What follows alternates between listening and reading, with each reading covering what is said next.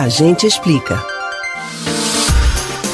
Aqui na Rádio Jornal, nós já explicamos que não há motivos para se preocupar com o fato do Instituto Butantan demandar 20 milhões de doses para produzir 40 milhões de doses da vacina Butanvac.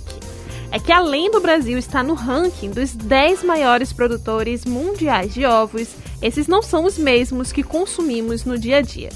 Mas ok, se os ovos que estão na produção da vacina não são os mesmos que costumam chegar aos nossos pratos, que tipo de ovo é esse?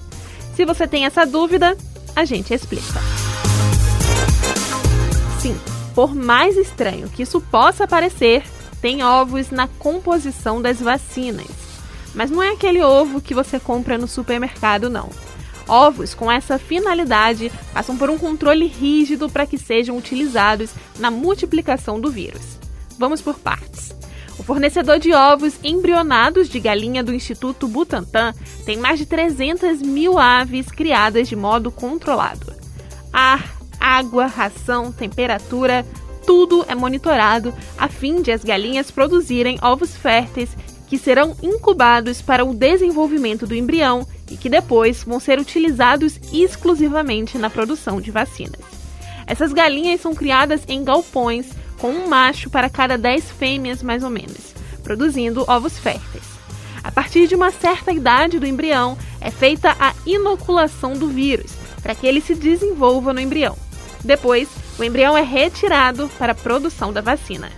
Geralmente, uma dose de vacina corresponde a um ovo. Os ovos podem ser analisados automaticamente no ovoscópio, para assim verificar a qualidade. Entendido que esse é um ovo especial e completamente diferente do que conhecemos, ainda pode surgir uma dúvida.